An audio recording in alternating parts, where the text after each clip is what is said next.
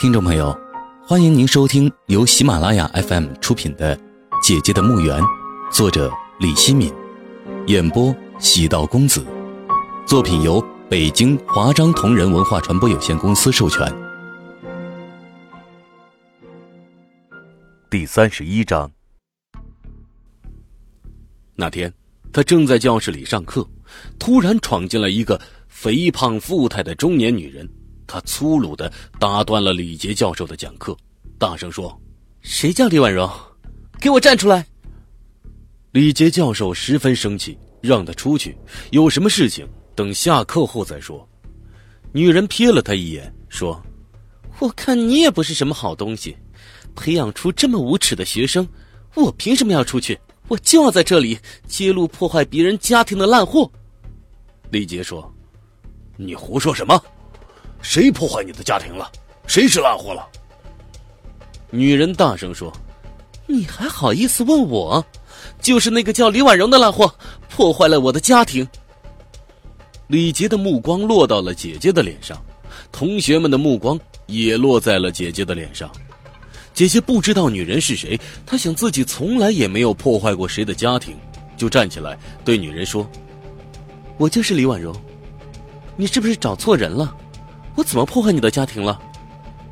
女人冷笑一声，从包里拿出一条内裤，扬了扬，那条白色碎花内裤在她手中像面旗子。女人说：“烂货，你敢说这不是你的内裤？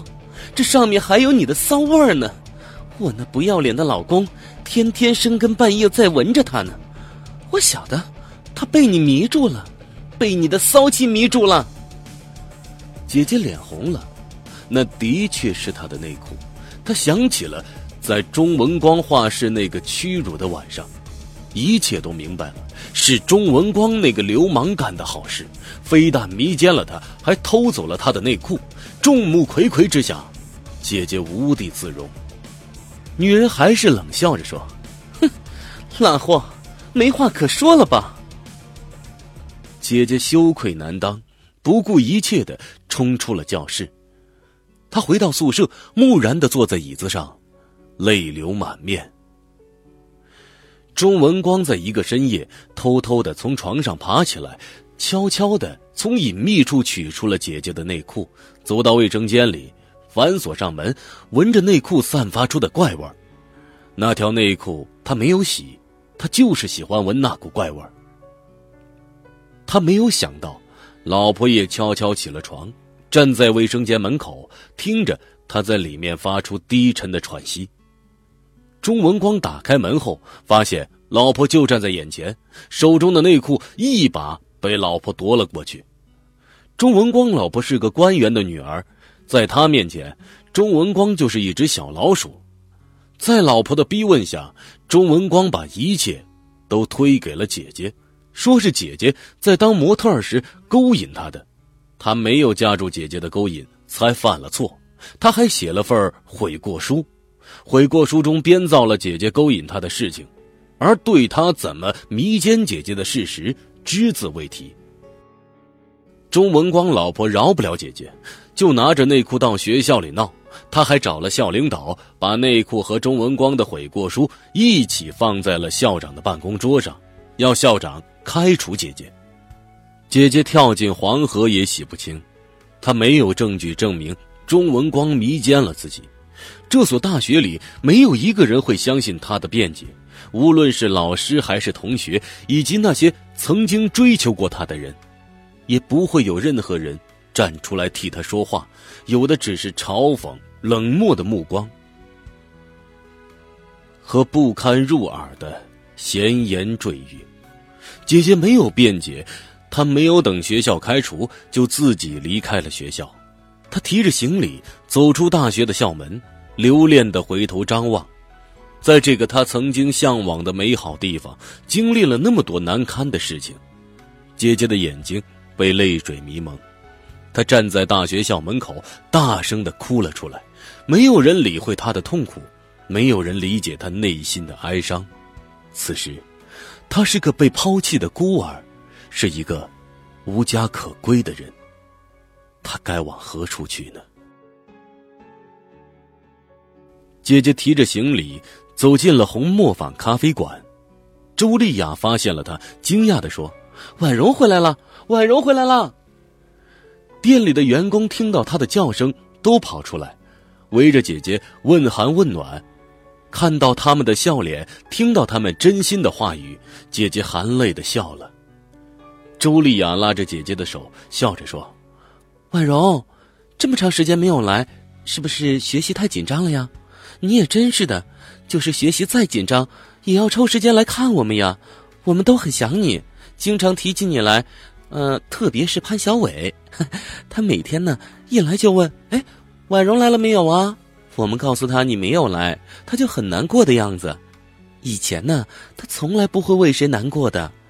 你不来了后，他又总是去喝酒泡妞了。姐姐不会把自己经历的事情告诉他们，也无从开口。她只是说：“你们还要我吗？”周丽雅说：“要，怎么不要？你是我们的好姐妹，大家说是不是啊？”大家齐声说。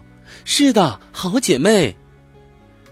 姐姐心里有了温暖。她说：“我再也不走了，和你们在一起。”大伙儿说：“在一起。”邓红红笑着说：“我马上给潘小伟打电话，他要是知道婉容回来啊，一定会很开心的。”周丽雅说：“对，快给他打电话。婉容回来了，他就不会再去花天酒地了，也不会再和唐嫣在一起喝酒了。”潘小伟接到电话，果然十分兴奋，很快就赶过来了。他看到姐姐，第一句话就说：“你瘦了。”姐姐发现他的声音还是那么柔软，鼻梁还是那么亮。他突然想起了一起看毛片的大年夜。他看完毛片后的情景，他站起来，像毛片里的黑社会大哥一样，不停的摇晃着身体，颤抖的手指指着天花板，吼叫道。苍天呐，苍天呐，何处是我虚幻的故乡哦？想起这个情景，姐姐苦涩的笑了。姐姐说：“我无家可归了，你会收留我吗？”潘小伟用柔软的声音说：“当然喽，我不收留你，谁收留你啊？不要怕，以后就住在我家。”你睡床，我睡沙发。你要觉得可以让我上床，也可以睡在一起。开玩笑的，后面那句话是开玩笑的。姐姐相信他，相信他的人格，相信源自他对他一直以来的尊重。他说：“你睡床，我睡沙发。”潘小伟笑着说：“都一样，都一样，怎么睡都可以。”您正在收听的是由喜马拉雅 FM 出品的《姐姐的墓园》。那年十月五日的夜里，红磨坊咖啡馆打烊后，所有的员工都没有走，他们都走进了厨房。姐姐觉得很奇怪，潘小伟对着姐姐说：“你闭上眼睛。”“搞什么鬼啊？要我闭上眼睛？一会儿你就知道了。”姐姐听他的话。闭上了眼睛，潘小伟说：“你不能偷看啊，等我让你睁眼，你才能把眼睛睁开啊。”姐姐点了点头，心里犯嘀咕：他们这是要干什么？过了一会儿，潘小伟说：“你可以睁开眼睛了。”姐姐睁开眼，看着眼前的一切，她呆了。咖啡馆的灯都灭了，但并不黑暗，蜡烛的光亮。照亮了姐姐的眼睛，也照亮了在场所有人的眼睛。朱莉亚站在姐姐面前，手中捧着一个大蛋糕，蛋糕上插着二十根蜡烛，蛋糕上写着红色的字：“李婉容生日快乐。”所有的员工都围着姐姐，脸上都洋溢着真挚的笑容。姐姐顿时不知所措，又惊又喜。潘小伟在姐姐的惊喜中。和员工们一起唱起了生日快乐歌。姐姐被这温馨和真诚的歌声打动，流下了泪水。这场景让姐姐永生难忘。他们唱完歌，就让姐姐吹蜡烛。姐姐激动地吹灭了蜡烛。咖啡馆的灯又亮了起来。姐姐切下蛋糕分给大家，看到姐姐脸上的泪水，潘小伟抓起一把蛋糕上的奶油抹在姐姐的脸上，说：“开心的时候不要哭。”其他人也学潘小伟把奶油抹在姐姐的脸上，姐姐不停的躲着，大家追逐着姐姐，咖啡馆沉浸在欢乐的嬉闹之中。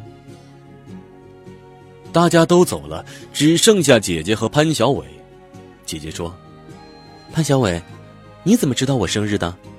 傻瓜，从你身份证上了解到的呀。你当初来应聘时不是给我看过身份证吗？我记忆力好，看一遍就记下来了。你不要感动哦。咖啡馆里的每个人，他们的生日我都记得住，都要给他们过生日的，这是我们咖啡馆的优良传统。不管怎么说，我还是得谢谢你。说实话，我从来没有过过生日。我们老家，年轻人没有过生日的传统，上了岁数的人才做生日，也是一些讲究的家庭才给老人办。这是我有生以来第一次过生日，我很开心，谢谢你，潘小伟。哈哈，真好，又破了你一次处。没有想到啊，我潘小伟运气这么好啊，把你的生日处也破了。姐姐的脸红了。潘小伟从口袋里掏出一个红色的小盒子，递给姐姐说：“送给你的生日礼物。”姐姐打开一看，是一条铂金项链，闪动着迷人的色泽。姐姐说：“这样不好吧？这样贵重的礼物我受不起。”放心收下吧，这只是我的一点心意，又不是定情物，不用担心什么的。姐姐不知说什么好了。潘小伟从他手中拿过小盒子，又从小盒子里取出项链，说：“，我给你戴上。”姐姐在晕晕乎乎的状态中，让潘小伟给自己戴上了项链。潘小伟端详着姐姐，喃喃地说：“真美。”那是姐姐的第一次生日，也是最后一次生日。从那以后，他没有再过过生日。他自己。总是遗忘那个出生的日子，别人也没有记起来。他们锁好店门，正准备走，一辆摩托车冲过来，一个急刹车停在了他们身边。骑车人是唐嫣，他没有下车，一条腿插在地上，从头上取下头盔，甩了甩头发，对潘小伟说：“潘小伟，我说你又不理我了，不和我一起喝酒了，原来又和这个狐狸精在一起呀。”哼你他妈真行！潘小伟说：“你和我只是普通朋友，为什么要盯着我不放呢？我爱你，你难道不知道吗？可是我不爱你啊！和你说过多少次了？你怎么如此顽固呢？我不管，我就是爱你。”唐嫣十分霸道，她又对姐姐说：“狐狸精，我警告你啊！”你要再粘着潘小伟不放，别怪我不客气，到时有你好瞧的。姐姐不说话，躲在潘小伟后面。唐嫣朝他们竖起了中指，骂了声什么，然后就骑着摩托车飞驰而去。潘小伟对姐姐说：“不要怕，不要怕，我不怕。”在回去的路上，姐姐突然抬了下头，她看到天上的星星。尽管只有稀疏的几颗，她还是看见了星星。姐姐兴奋地告诉潘小伟：“我看见星星了，我看见星星了。”潘小伟把摩托车停在了海珠桥上，他们就站在海珠桥上看星星。那是个美好的夜晚，有生日蛋糕，有生日礼物，还有还有星星的夜晚。姐姐一直都记着那个夜晚，因为。再也没有这样的一个夜晚让姐姐留恋，让她温暖。潘小伟就是一颗流星，从姐姐的眼前滑落。就在姐姐生日后不久的一个晚上，咖啡馆打烊后，潘小伟带姐姐去珠江边上的大排档吃宵夜。那个晚上，姐姐有种不祥的预感，眼皮总是在跳。潘小伟提出去吃夜宵时，姐姐有点不太情愿，说。我身体有点不舒服，是不是不去了？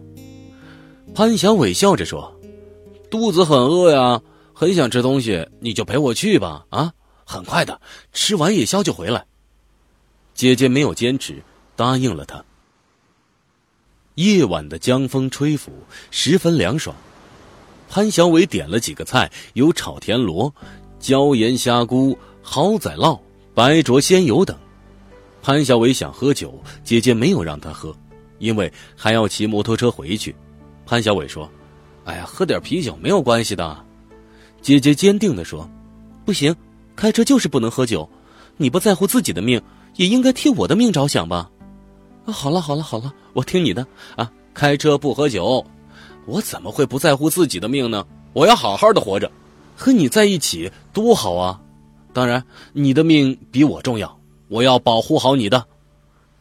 姐姐说：“别说好听的话了，快吃吧，吃完赶紧回家。”姐姐没有吃什么东西，心里莫名其妙的慌乱，她没有胃口，只想早点回去睡觉。奇怪的是，平常饭量不大的潘小伟今晚的胃口特别好。大快朵颐的吃东西，那么多菜被他一扫而空，而且平常话很多的他却没有说什么话。姐姐喜欢听他说柔软的话，喜欢被他的话催眠。可是他在吃东西的过程中没有说什么话。姐姐看着他津津有味的吃东西，鼻梁发亮的样子，心中隐隐约约有种不安。她不明白为什么会这样。他们吃完宵夜，朝停放摩托车的地方走去。潘小伟还打着饱嗝说：“嗯，嗯，哎呀，今晚吃的真爽。”姐姐笑着说：“你爽，我可不爽，我都难受死了。”潘小伟说：“对不起，对不起，我太自私了，以后不会这样了。”没有关系啦。潘小伟抬起头，在找什么？姐姐问：“你看什么呢？”我在找星星啊。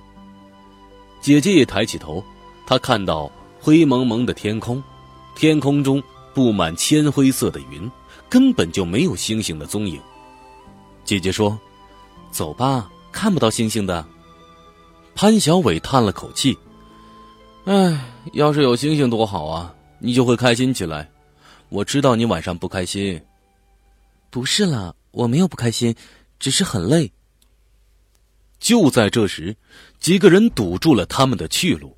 他们恶狠狠的样子，领头的一个脖子上戴着很粗的黄金项链的汉子说：“你们快活呀，真的快活呀！”嗯，潘小伟觉得不对，挡在姐姐面前说：“你们想干什么？”黄金项链说：“你问我想干什么，我还想问你想干什么呢？你给老子滚开！”我要找的是你身后的女人。你们到底是什么人？到底要干什么？黄金项链后面的一个瘦子说：“瞎了你的狗眼，竟然不知道我老大是什么人？你在江南片打听打听，谁不知道我老大呀？”潘小伟想起来了，唐嫣和他说过，他哥哥是江南片地头上混社会的，还用他哥哥威胁过他。你是唐嫣的哥哥吧？没错，老子就是唐嫣的哥哥。你小子知趣的话，就让开，我们要教训一下他，让他离你远远的，再不要出现在你身边。这是不可能的，我和唐嫣没有任何关系，他凭什么让你们这样做？由不得你了，兄弟们，给我上，把那小娘们扔到珠江里去。姐姐浑身瑟瑟发抖，不知如何是好。潘小伟对她轻声说：“不要怕，有我呢。”黄金项链的几个手下冲过来，潘小伟死死的护住姐姐，和他们扭打起来。潘小伟被他们打倒在地，见潘小伟吃亏，姐姐喊了一声，扑了过去，抓住一个流氓的衣领，用脚使劲的踢他的裆部。他们放开了潘小伟，朝姐姐围了过来。那个流氓被姐姐踢中了要害部位，倒在地上嗷嗷叫。几个流氓就对姐姐拳打脚踢。被姐姐踢中要害部位的流氓从地上爬起来，掏出一把尖刀，气急败坏的朝姐姐扑过来，他吼叫道：“让开，让我宰了这个骚娘们！”听众朋友，本集播讲完毕，感谢您的收听，请您继续关注喜马拉雅 FM 以及喜道公子的其他作品。